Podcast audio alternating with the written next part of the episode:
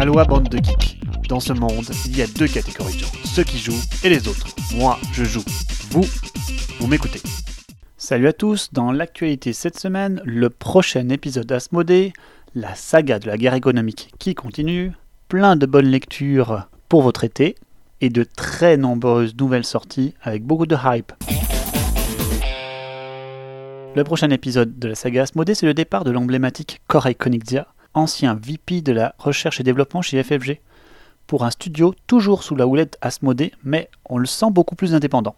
Le studio Unexpected Games aura pour leitmotiv l'innovation dans le jeu de société à travers des idées nouvelles, des mécanismes et des outils nouveaux. Tout un programme.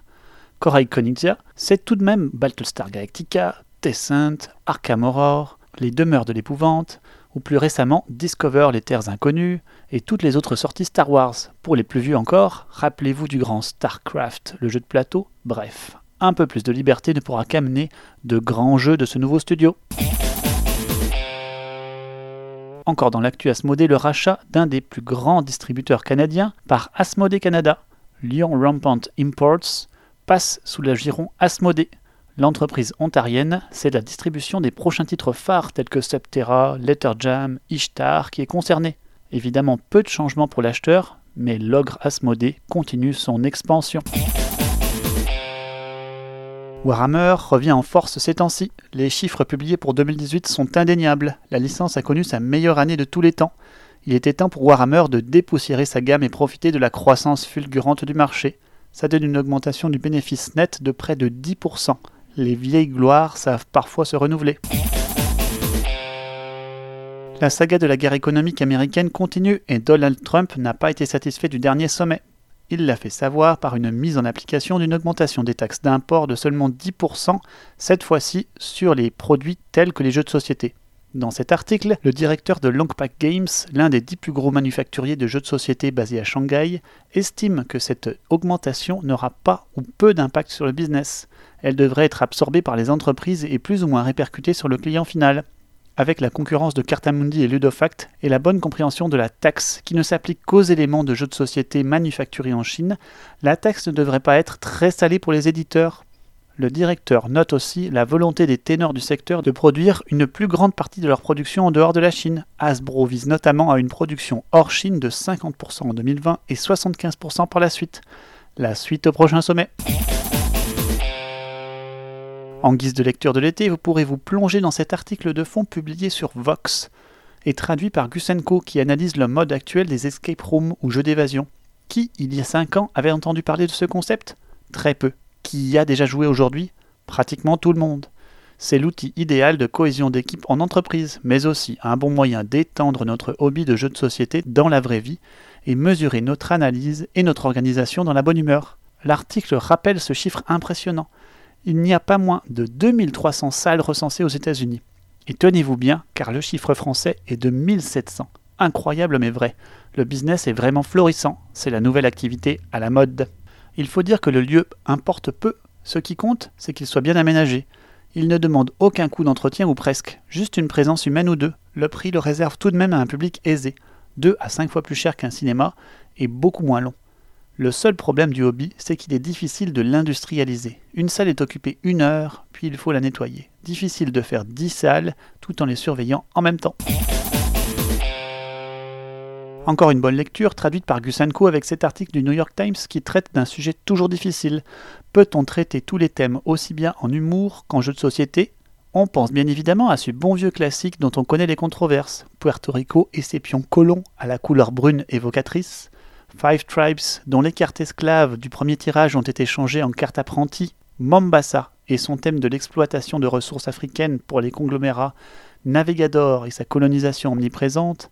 Évidemment, Secret Hitler qui propose d'éliminer Hitler avant son accession au pouvoir, ou Black Orchestra qui propose une coopération pour l'éliminer.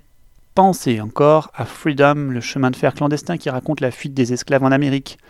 Ou encore enfin Machu Picchu, où le scoring final varie si les Espagnols ont réussi à atteindre la cité fortifiée ou non. Il y en a des pelletés rien qu'à y réfléchir 5 minutes. C'est le traitement du thème qui fait souvent controverse, mais aussi et surtout avec qui on joue à ce genre de jeu. Personnellement, je prends toujours la peine d'expliquer à mes joueurs les éléments qui pourraient gêner dans les jeux que je leur fais jouer.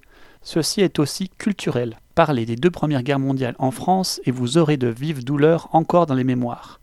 En Amérique ou au Japon, elles sont synonymes de victoire sans grande perte et sont beaucoup plus faciles à traiter à la légère, à méditer. Artana, le petit éditeur de Tesla versus Edison, va unir ses forces à Genius Games, un petit éditeur derrière Périodique, le jeu de tableau périodique de Mendeleïev. L'union fait la force dans un milieu de jeu toujours en croissance mais à la concurrence féroce. Suite au rachat de US Playing Card par Cartamundi, du mouvement s'est annoncé à la GameCon. La marque Bicycle, bien connue du public pour ses cartes à jouer haut de gamme, entre sur le marché du jeu de société avec trois jeux Shuffle Grand Prix, It's Blunderful sont déjà en magasin aux US. Tattoo Stories, lui, sortira pour SN cette année. Tous trois orientés jeux d'ambiance, ils sont évidemment composés en grande partie de cartes. Côté sortie, Stone Meyers révèle sa prochaine sortie, et c'est encore une machine à buzz et riche en spéculation.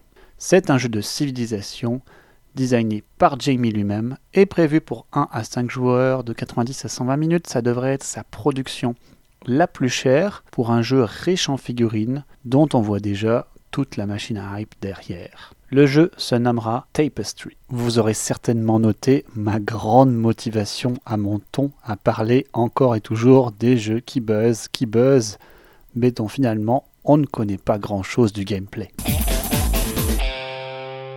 Tungaru, c'est le prochain jeu de l'auteur de Rococo, les maîtres couturiers en français. Le jeu arrivera dans le monde participatif en octobre et propose un jeu dans le thème de la pêche traditionnelle, mais surtout un jeu de transformation de ressources et de diffusion des cultures dans l'archipel des Tungaru.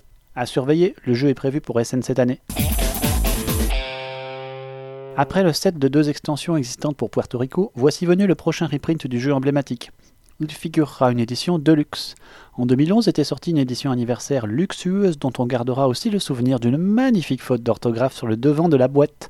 Cette boîte donc reprendra pour grande partie le contenu de la version anniversaire, mais nous assurons à un prix plus accessible que les 100 euros de la boîte anniversaire, mais plutôt ici 50 euros. Une bonne nouvelle pour ce grand classique qui a inspiré tant d'autres et reste un must du jeu de stratégie à la forte interaction indirecte. Vous n'avez pas encore ce chef-d'œuvre? Vous hésitez avec New Frontier? Attendez donc un peu. Notez aussi enfin l'arrivée de la version luxueuse de Las Vegas, moins vintage que l'original, contiendra une combinaison de jeux de base et de son extension Boulevard, le meilleur de Las Vegas quoi. Je ne saurais que vous le conseiller tellement ce petit jeu de dés simple et malin reste un classique de ma ludothèque. Et pour terminer avec le sourire, le prochain Spiel a mis en place pour la première fois une nuit du jeu le mercredi soir avant le Spiel. Avec au moins 100 éditeurs présents et du monde pour expliquer les jeux, autant vous dire que les tickets se sont vendus si vite que la plateforme pour les acheter a craché immédiatement sous l'affluence. Dès que le serveur est reparti, l'événement a été sold out en quelques minutes. De quoi démontrer encore et toujours la suprématie ludique de cette convention, de très loin pour moi la meilleure au monde. Bon jeu à ceux qui auront la chance de s'y inscrire. Allez, c'est terminé pour cette semaine. Je vous dis à dans deux semaines et d'ici là, jouez bien